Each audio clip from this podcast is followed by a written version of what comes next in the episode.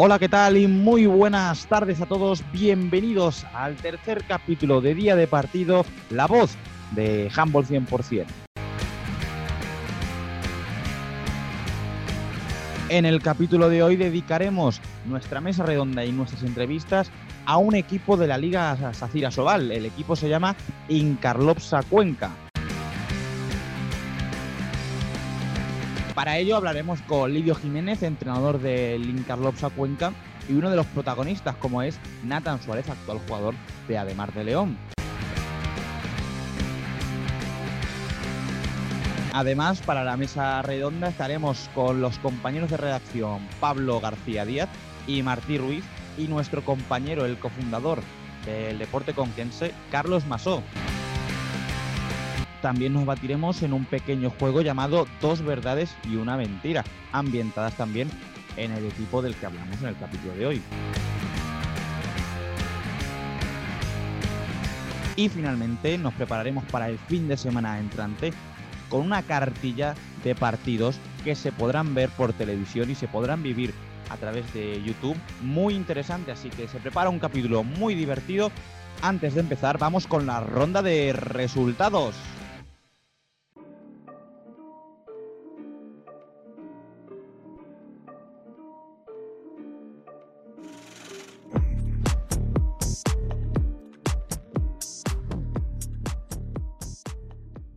Este fin de semana solo se han podido disputar de la Liga Sacira Sobal dos partidos. El Coavit Guadalajara Vidasoa-Irum de la jornada 8 con una victoria para el equipo del País Vasco 28 a 24 y el partido de la jornada 10 entre el balonmano Logroño La Rioja y el Puente Genil con una victoria de los locales 27 a 23.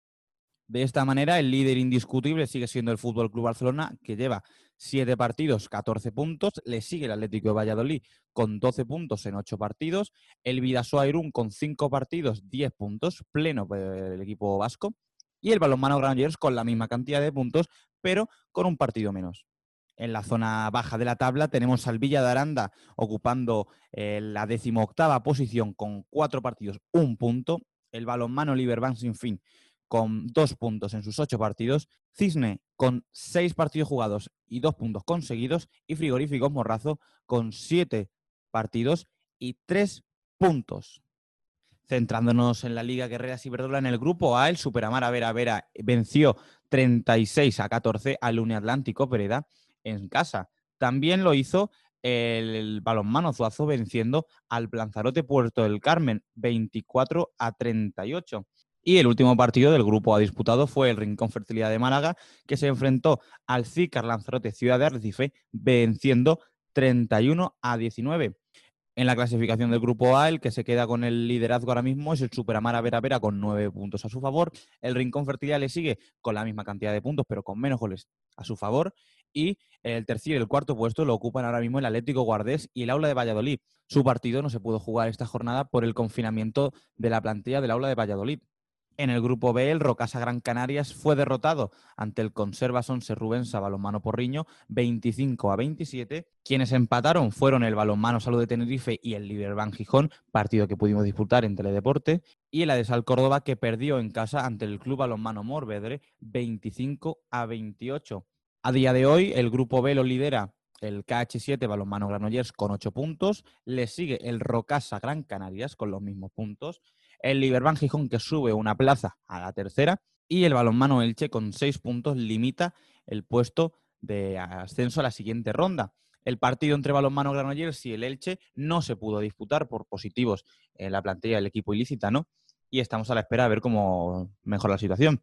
Antes de empezar con este capítulo, voy a recomendar algunas lecturas que podemos encontrar en nuestra página web, en la de handball100%.com, una de ellas, por ejemplo, es el reportaje de nuestra compañera de redacción, Julia Olmo, en la que analiza la relación que tiene las lesiones musculares con el COVID-19. Para realizar este reportaje, Julia se ayudó de Sergi Luis Reira, fisioterapeuta del balonmano Granollers de Primera Nacional. También es digno de mención el reportaje de nuestro compañero Cristian Fernández de redacción, en el que habla de los más de 60 jugadores que disputarán por primera vez en su carrera partidos de balonmano en la Liga Asobal, los debutantes de este año que estarán en la Liga Asobal. Es muy interesante saber qué equipo tiene más debutantes, quiénes son esos debutantes, qué equipos cuentan con menos cantidad de debutantes. Para finalizar, recomendaré la lectura de la entrevista a Joan Canellas, en la que el central catalán nos habla sobre su trayectoria, su futuro como jugador y sus posibilidades tras la retirada. Muy recomendaré la lectura y la entrevista que realizamos también desde nuestra página Humble 100%. Y con esto vamos a centrarnos en el capítulo de hoy en el que hablaremos de Incarlops Cuenca, una escuela de talentos, para hablar y analizarlo con uno de los culpables, que es Lidio Jiménez, entrenador del club conquense.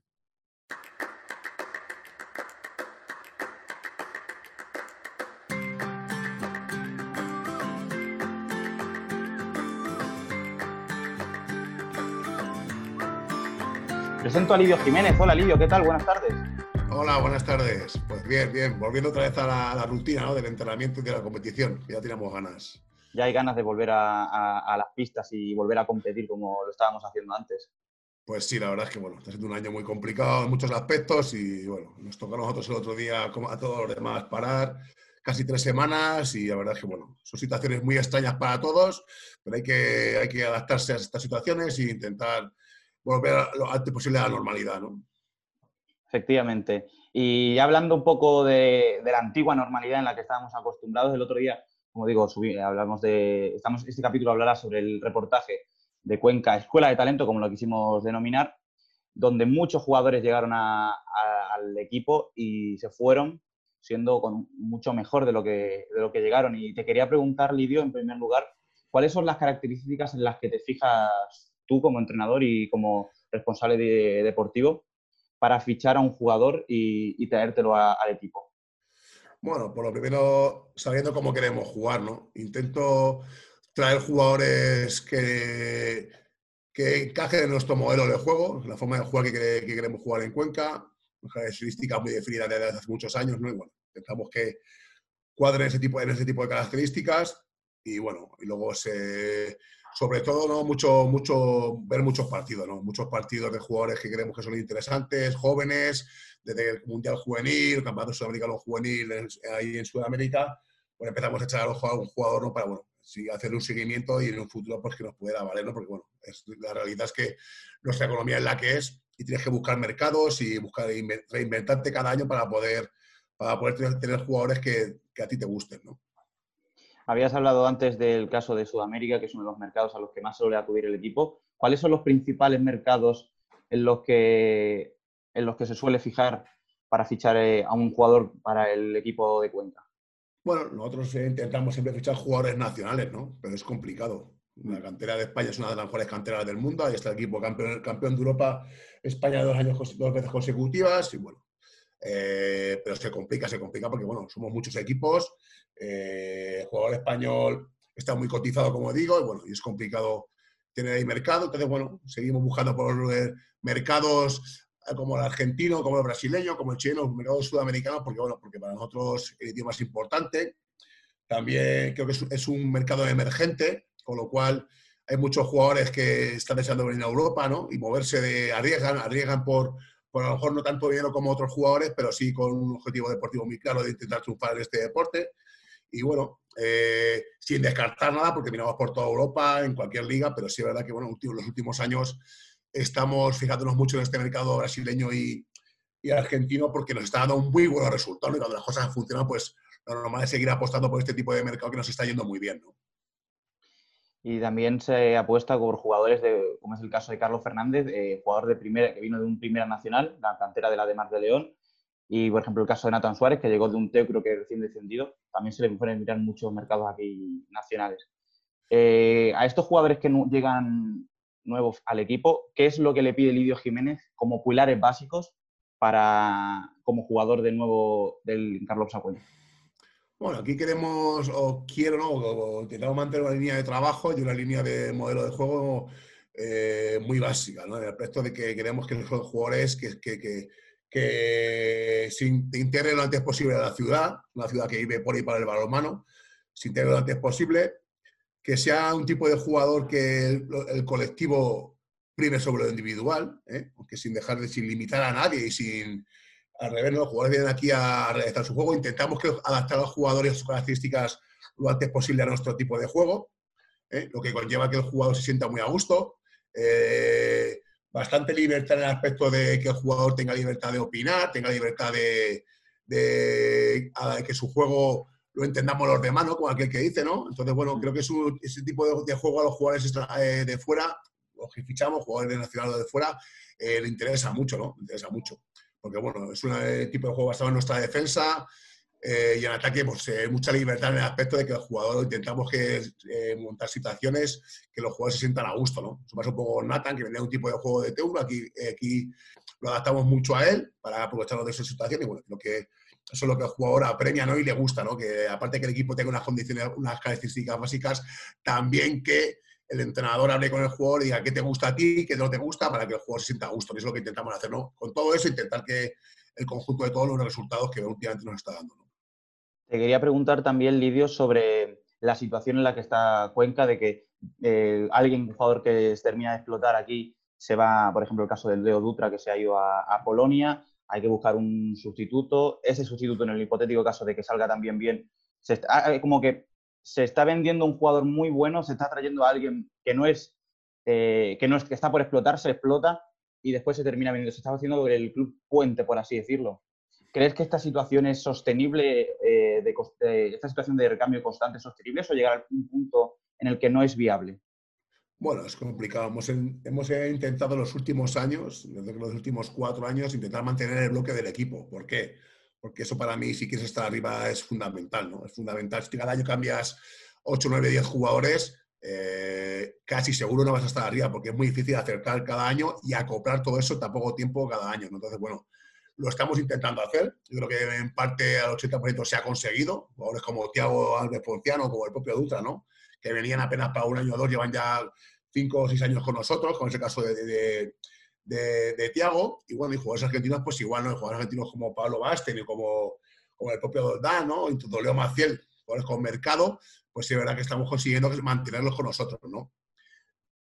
al 100% es imposible, porque bueno, te llega un equipo como el Wisla por Dutra y es casi, casi innegociable que se tenga que ir, ¿no? No puedes ni, el equipo de ese nivel, pues bueno, el jugador también somos un, poco, un, poco, equipo puente, ¿no? Intentamos serlo cada año lo menos posible para intentar ser grande, vuelvo a repetir.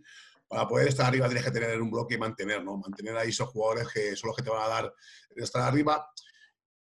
Muchas veces inevitablemente esto no, va a pasar, como pasó con Nathan, con León, pasó con, conducta, pero yo confío en que en los sucesivos años Cuenca siga creciendo, eh, que nos hagan un pabellón más grande para poder meter más gente, que el equipo crezca, ¿no? Para que en los años seamos puente, pero, pero casi mínimo, ¿no? Que podamos mantener este tipo de jugadores muchos años para intentar aspirar a, cosas, a cotas más grandes, ¿no?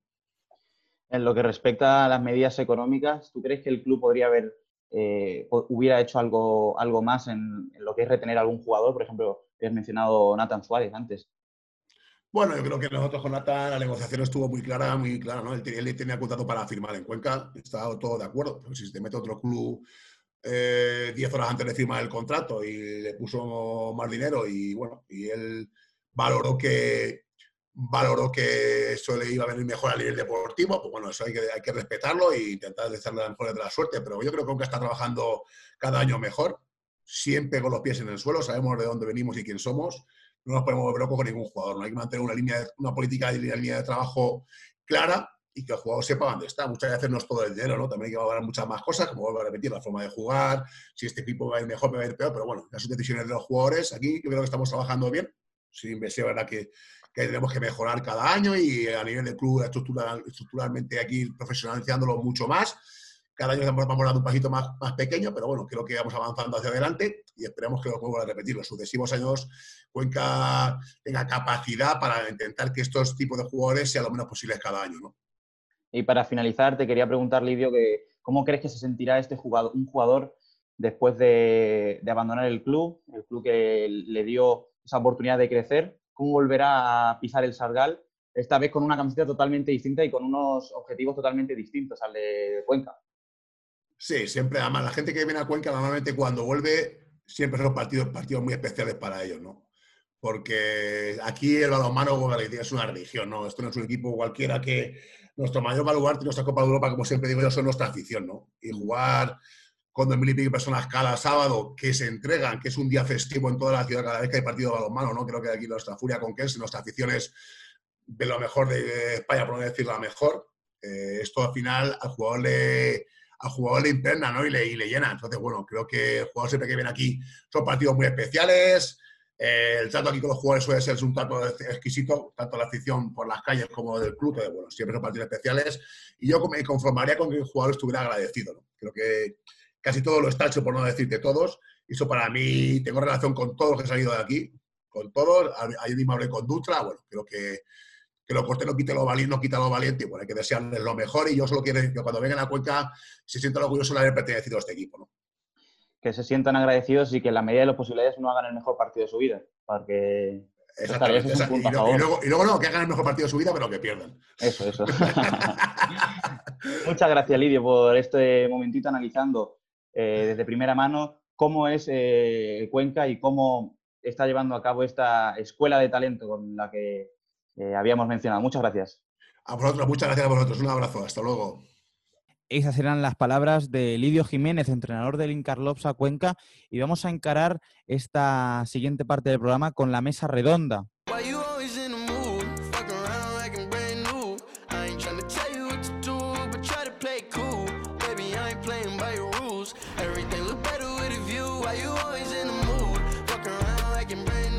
Para el capítulo de hoy no voy a estar solo. Conmigo se presenta Pablo Miguel García Díaz, redactor de la web de Humble 100%. Hola Pablo, ¿qué tal? Buenas tardes. Buenas tardes, Nahuel, ¿qué tal? Con ganas de afrontar este, segundo, este tercer capítulo, ¿no? Sí, tenemos un tema bastante interesante. Nuestros invitados nos pueden dar unas visiones muy amplias de esta cuestión que introduciremos luego y se viene un programa bastante interesante. También con nosotros está el director de, este circo loco que llevamos, eh, Martí Ruiz. ¿Qué tal? Buenas tardes. Buenas, buenas tardes, ¿qué tal? ¿Cómo estáis? Tenía ganas de estrenarme el nuevo formato, así que espero que sea el primero de muchos.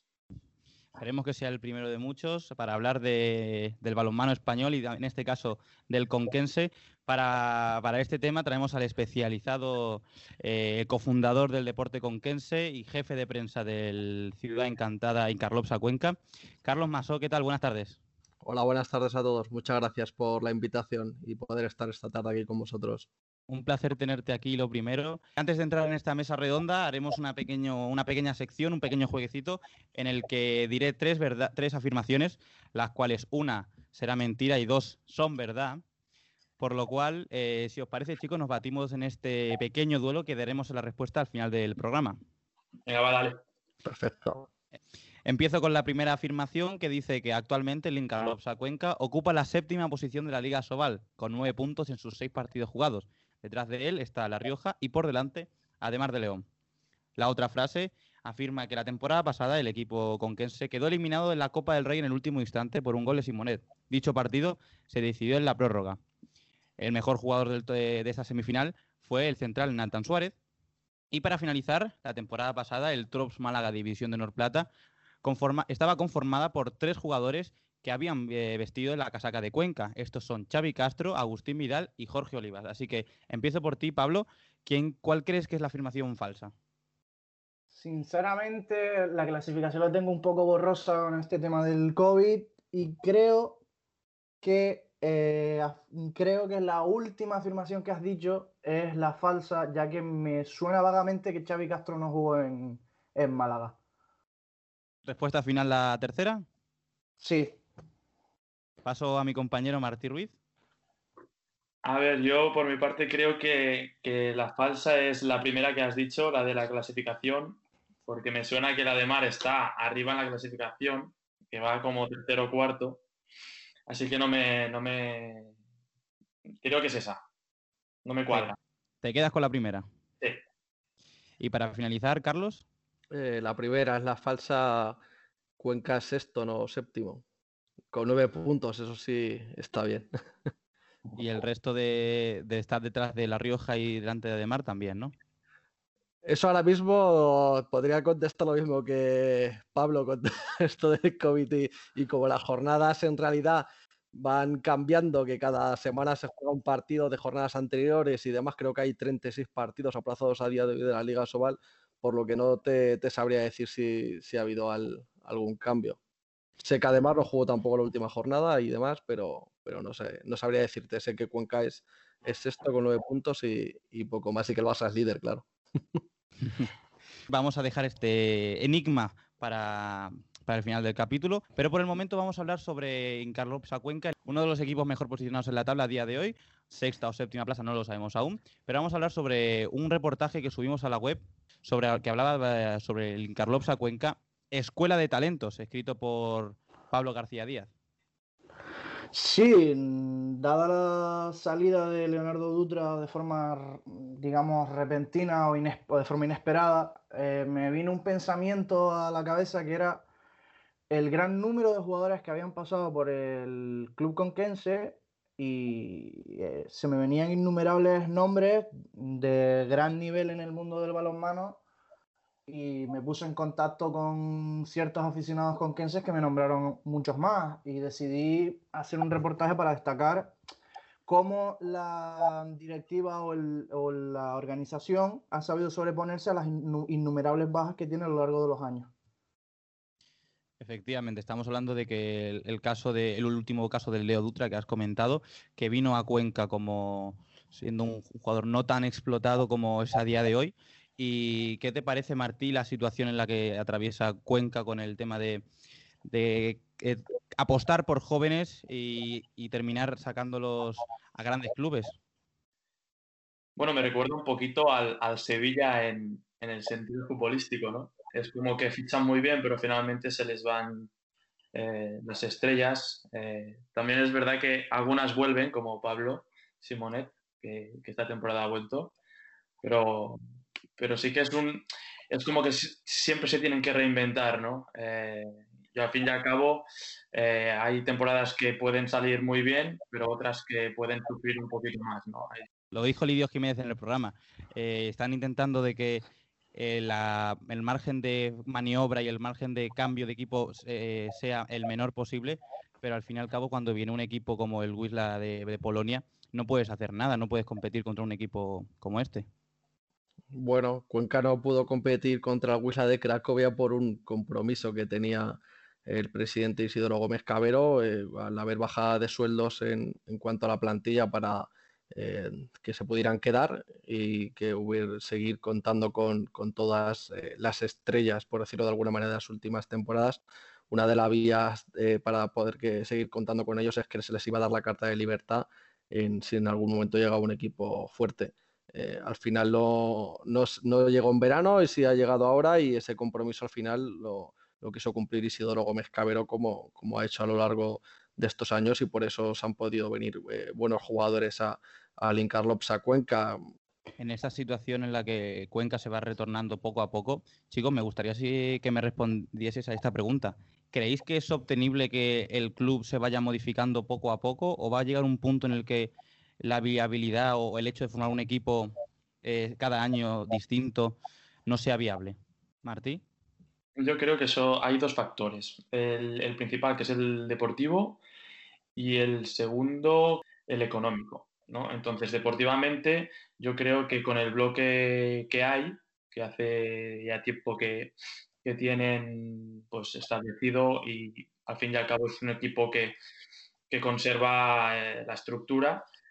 Eh, deportivamente creo que no es un problema el que tiene el Cuenca y estos clubes, pues como podría ser el del Granollers, eh, el Ademar, son, son clubes que deportivamente pues, se van adaptando a, a los problemas eh, deportivas que, deportivos perdón, que tienen al fin de temporada, pues que se le van los mejores, se adapta eh, pudiendo fichar a algún jugador de renombre y una joven perla, y deportivamente pues se aguantan, pero económicamente eh, no pueden avanzar. ¿Por qué? Porque los clubes en España no invierten en, marketing, en intentar generar ingresos. Entonces, eso es un gran problema que, es el, el, factor creo que principal para poder avanzar a que no se te vayan los cracks Mm, principalmente porque se quieren quedar aquí porque están, se están ganando la vida aquí, están a gusto y no les viene un Wisla Block que, que, ya me dirás tú, eh, un brasileño como Dutra ahí pasando un frío que debe estar pasando, pues seguro que estaría mejor en Cuenca, seguramente. ¿Sabes qué quiero decirte? Carlos. Bueno, yo el, otro día me acordaba cuando Granollers ganaba aquí en, en Cuenca la, la, celebración merecida, además de, del equipo vallesano en la pista de, del Sargal eh, porque se sentía que había ganado a, un gran equipo y que era un, hecho que, había que, celebrarlo de, alguna manera. Y recordaba, echaba una vista atrás y no hace tanto, siete años, eh, ganaba Granollers aquí, se pasaba al vestuario y era como algo normal. Habían ganado en Cuenca, era un equipo humilde, pequeño, que no era difícil ganar y, bueno, pues eh, un partido más. Eh, esa sensación que, te queda tras eh, echar un vistazo atrás y, ver esa celebración es que Cuenca en los últimos años quizás sí, se ha hecho grande y está a nivel de, otros. Quizá económicamente no puede competir con otros equipos como Irún o, además de León que, o, incluso Logroño que, pueden tener más capacidad económica, pero como, comentaba eh, Martí, eh, es un poco la, situación que, se están viendo muchos clubes que tienen que dejar eh, salir a, sus jugadores a, otras ligas. Contestando un poco a, tu pregunta, pues si se ve esa evolución. Antes nombraba Pablo a nombres como Capote, como Paván, como Balaguer, que como Capelin, que no hace tanto se marchaban de, Cuenca porque sí es cierto que, que, verían aquí un poquito en modo trampolín y, ahora pues los que vienen todos esperan a que va a ser el año que se vaya y, no se van. pues con esto terminamos la mesa redonda. Hasta aquí eh, la, repasando lo que es el reportaje y lo que es, para nuestra opinión, la situación en la que está viviendo el Incarlops a Cuenca. Te despido, Carlos. Un placer haberte tenido aquí con nosotros debatiendo y nos vamos hablando. Muchas gracias por haberme invitado. Un abrazo para todos. Eh, dejamos la mesa redonda y recordar que podéis leer el reportaje en la web de Humble 100%, Cuenca, una escuela de talentos.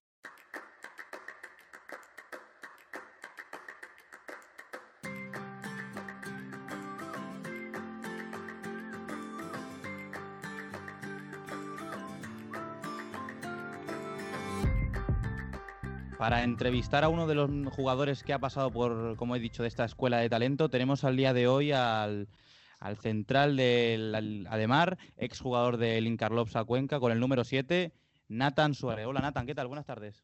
Hola, buenas tardes, ¿qué tal? ¿Cómo estás? Lo primero de todo.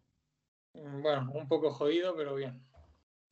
Eh, te quería preguntar, hablando sobre el reportaje que subimos a la web, en el que analizamos cómo los jugadores llegan a Cuenca de un nivel y se van de otra forma totalmente distinta, llegan, eh, se van siendo, dando un nivel estratosférico. Te quería preguntar sobre tu llegada al club conquense. ¿Cómo, ¿Por qué hiciste fichar por Cuenca y no por otro equipo? Bueno, yo creo que, que Cuenca siempre me han hablado muy bien de él, ¿no? Es un equipo muy acogedor. Lidio da mucha confianza a sus jugadores cuando, cuando tú le das, pues, por así decirlo, confianza, ¿no? Que tú le das la confianza y él pues a cambio te da minutos y bueno, confía en ti para firmar año tras año y, seguir jugando y ser un veterano del equipo. Y yo creo que elegí Cuenca por, por ese motivo, ¿no? Y yo creo que para mí Cuenca ha sido el, equipo que me ha hecho dar el salto para humanístico, por así decirlo, para, para llegar ahora mismo donde estoy y, mejorando con, con, Manolo ahora, ¿no? Yo me pregunto, digo, eh, un chico que es de, de de Ter, que va subiendo año tras año un escalón. Llegaste a Pontevedra al Teucro, estuviste allí, si no recuerdo mal, medio año y eh, te llega la opción de jugar en el Cuenca. Eh, ¿Cómo afrontaste tú ese momento de decir, voy a jugar eh, Liga Sobal con uno de los mejores equipos? Sí, ahí, bueno, me di cuenta de, de, que tengo que cambiar personalmente y decir que tengo que ser más ambicioso, ¿no? Tengo que ser pues más, más espabilado dentro del juego, por así decirlo, porque hay gente aquí en Asobal ya que, que no se anda mucho para tonterías y está para el trabajo, para dar de comer, por ejemplo, a su hijo, ¿no? que, es como que mantiene a su familia y, y es como su trabajo y, su día a día se le ocurra y tú pues tienes que cambiar un poco esa forma de pensar y no ser tan niño. Y yo creo que Cuenca, los veteranos que había, y hay mucho argentino, ¿no? Hay muchos, seleccionado, muchos seleccionados argentinos y yo creo que eso también fue lo que me hizo dar el salto de calidad, por así decirlo, porque los entrenamientos había muy buen nivel. Lidio es un entrenador que exige muchísimo la hora y media, las dos horas de entrenamiento. Y creo que, que eso es lo que tiene Cuenca, ¿no? Que el equipo, los entrenamientos, como somos fuera de, de, la pista, que yo creo que eso es fundamental, ¿no? En cualquier equipo que somos somos una piña dentro y fuera de, la pista. Eh, como comentabas, hay un gran número de argentinos en el vestuario y demás. Eh, ese grupo o clan, por así decirlo, de argentinos, ¿fue el que te facilitó tu adaptación a la nueva categoría y al juego del equipo?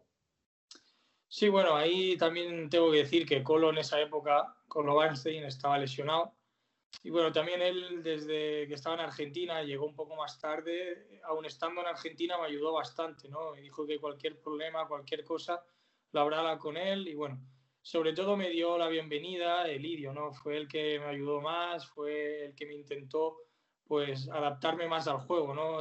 Que quedaba con él antes para explicarme las jugadas, para ver cómo, cómo estaba cada día, cada día en el juego y los brasileños como Tiago y Dutra. Tiago, por ejemplo, ha sido un gran apoyo para mí en Cuenca, siempre ha estado ahí y, con él siempre, pues, yo qué sé, ha sido más fácil todo, ¿no? El balonmano, tener de lateral a estos dos brasileños también me ha parecido más fácil adaptarme. Y con Moscarelo, por ejemplo, Pivote y Martín Doldán, también el primer medio año, el primer año que estuve allí, estuve muy bien con ellos, me dijeron dónde querían la bola, tal, y bueno, empiezas a mejorar tu puesto gracias a ellos, por así decirlo. Se te plantea cuando quieres, eh, cuando se te presenta la oferta para irte a Cuenca, se te plantea ese salto de calidad. ¿Qué fue lo que te, motivó para irte a, Cuenca? No, no se me planteó, la verdad, porque yo pensaba que iba a seguir igual, ¿no? Yo dije que no sabía lo que iba a pasar en ese momento, que, que iba a firmar con Cuenca no sabía ni si firmar con Cuenca en ese momento, no sabía qué hacer en mi momento, no sabía si irme a, la B, no sabía si irme otra vez a Sobal, a otro equipo. Y al final por Cuenca por varios motivos y creo que ha sido la, elección más acertada que he hecho en mi vida, creo yo. Entonces, em, una, después de vivir esta, esta etapa allí en, Cuenca, em, ¿qué, es, lo más importante que, crees que has aprendido en el equipo? Yo creo que lo más que más me ha chocado a mí, por así decirlo, ha sido el ambiente del equipo, ¿no? Lo que te he dicho antes de que éramos una piña afuera, dentro, yo creo que eso es el reflejo de año tras año y por eso creo que están tan arriba y siempre que, por ejemplo, en Ademar lo dije, ¿no? Cuando llegué, digo, echo de menos la, la forma de equipo de hacer todo juntos, que hacemos muchas cosas, pero Cuenca yo veo que es como una familia, que cada uno se apoya con cada uno y creo que eso es lo que, lo que valoro más, aparte de, lo deportivo que puedo mejorar. Yo creo que el, tema personal, el tema contacto uno con uno del equipo, creo que es lo más importante y lo que valoro más de, de Cuenca y por eso tengo las amistades que tengo allí y el buen recuerdo que tengo. Entonces, ¿qué valoración final harías de tu paso por Cuenca y toda esta trayectoria? Mira, mi, por así decirlo, yo llegué de una situación muy mala después de, de pasar por Teucro y creo que eso fue como un despertar que me dio Lidio, una confianza muy fuerte que me dio él. Y me lo dijo el primer entrenamiento y me dijo, oye Nathan, yo quiero, mi equipo está rodeado de guerreros, si tú quieres ser un guerrero, sígueme y gánate mi confianza. Esas fueron sus palabras. Yo desde ahí empecé a llevarme bien con todo el equipo, todo el equipo también tengo que decir, dar las gracias porque me acogieron como uno más, como si no estuviera, como si estuviera hace 10 años allí. Y creo que eso pues me hizo despertar, me hizo entrenar como un adulto, como entrenaban ellos, me hizo mejorar muchísimo por la gente que va a las selecciones. Yo creo que, que por eso cambias tanto físicamente y mejoras tácticamente gracias al nivel que hay de entrenamiento. Y yo creo que los partidos, la EHF, me salió bastante bien, también gracias a ellos, Lidio la confianza que me dejaba jugar casi todos los minutos y, fuera de la pista, genial. Y yo creo que este año y medio allí se me ha quedado corto también porque hubo el parón de, de la pandemia mundial, que se me queda el último recuerdo de, de no poder jugar mi último partido allí en el Sargal con la camiseta de Cuenca. Esa es una espinita que tendré. Y bueno, en definitiva, allí la estancia, los compañeros, el entrenador, la afición, todo genial y bueno, nada más que, añadir y solo decirle las gracias también a ellos por, por tratarme también. Las gracias te las vamos a dar nosotros a ti por haber estado con nosotros, Nathan, por haber recordado tu, bonita etapa en Cuenca y espero que te vaya muy bien con la mayor suerte posible en esta etapa en, eh, en, en Ademar de León. Nada, tío, muchas gracias a, a, vosotros. Antes de pasar con nuestra sección de dónde ver el balonmano, vamos a dar la respuesta al acertijo de antes, eh, de las dos verdades y una mentira. Eh, quiero dar como ganador a, Carlos y a Martí, porque efectivamente el Carlopsa Cuenca no ocupa la séptima posición, sino ocupa la sexta posición, eso sí, con nueve puntos en sus seis partidos jugados y detrás de La Rioja y por delante Ademar. Así que felicidades, chicos. Vamos, vamos. Uh, pierdo en esta primera pregunta, pero quiero mi revancha, Martí. La próxima vez que esté esta sección tenemos que estar tú y yo porque quiero mi revancha. No te preocupes, tendremos muchos capítulos de día de partido para poder hacer muchas revanchas. Así que... Capítulos, temporadas, pero bueno, eso ya queda para el futuro. Como también queda para el futuro analizar la próxima jornada de, del balonmano de este fin de semana, que viene cargadito de cosas. Así que si queréis, eh, chicos, os despido. Muchas gracias por haber estado. Pablo, un placer. Muchas gracias a ti, Nahuel, por contar conmigo. Martí, lo de siempre. Un placer haberte visto y hablar contigo. El placer es mío. Besos, abrazos. Y con esto pasamos a nuestra sección de dónde, ve, dónde podemos ver este fin de semana los partidos de balonmano. Crivelli que duda, casi camina, suelta para... He was uh,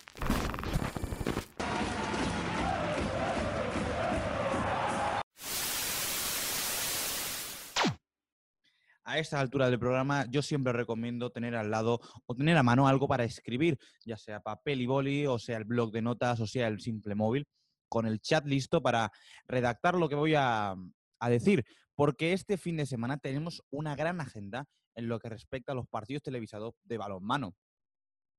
Si empezamos por la Liga Sacira Sobal, este sábado 31 de octubre tendremos un partido entre Abanca de Mar de León y Anaitasuna que se podrá ver tanto por Gol Televisión como por la Liga Sport TV. A partir de las 12 se enfrentarán los dos eh, equipos. Pasamos a la otra Castilla, a Castilla-La Mancha, en el pabellón polideportivo El Sargal, en el que se enfrentará el Incarlopsa Cuenca con el balonmano Logroño-La Rioja. Será este 31 de octubre a las 20 horas, partido que se podrá ver por Castilla-La Mancha Media y la Liga Sport TV. Un auténtico partidazo. También el Fútbol Club Barcelona eh, se enfrentará ante el Cisnes este sábado a las 17 horas, partido que se podrá ver por la Liga Sport TV y por la televisión autonómica de Galicia. Y para finalizar, el encuentro entre el Liberbank Cantabria Sinfín y el Vidaso Airum también se podrá ver. Este será por la Liga Sport TV el 31 de octubre a las seis y media de la tarde. Hablamos también de balonmano femenino porque este fin de semana se jugará la Supercopa Femenina en el Polideportivo de Ciudad Jardín de la provincia de Málaga.